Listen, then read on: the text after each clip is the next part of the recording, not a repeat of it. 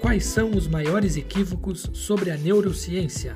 1. Um, só usamos 10% do cérebro. Isso veio de um experimento capenga dos anos 60, que mostrou que em condições ultra especiais é possível pensar até 10 vezes mais rápido que o normal. Interpretam errado os resultados e até hoje eu ouço por aí. Imagine se usarmos 20% do cérebro. 2. O lado direito do cérebro cuida das emoções, o esquerdo da razão.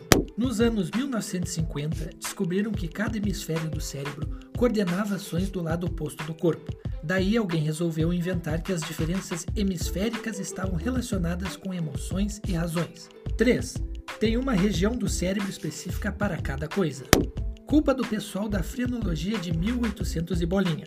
Até existe especificações custas de neurônios, mas não, não existe no cérebro um botão que se eu apertar a pessoa fica boa ou má porque além das especificações tem que levar em conta também a neuroplasticidade. 4. O cérebro funciona como um computador. Essa eu ouço de muito graduando em psicologia por aí. Soa chique e correto, mas é bobagem. Parte da cognição é lógica e mecânica, e os computadores foram feitas para imitá-la. A metáfora mais aproximada para o cérebro seria o de um ecossistema que gosta de pensar no cérebro como uma floresta cheia de fauna e flora, num relevo misterioso. Não a de uma CPU de um notebook. 5. Tudo acontece aqui. Diz isso batendo com o dedo indicador na cabeça.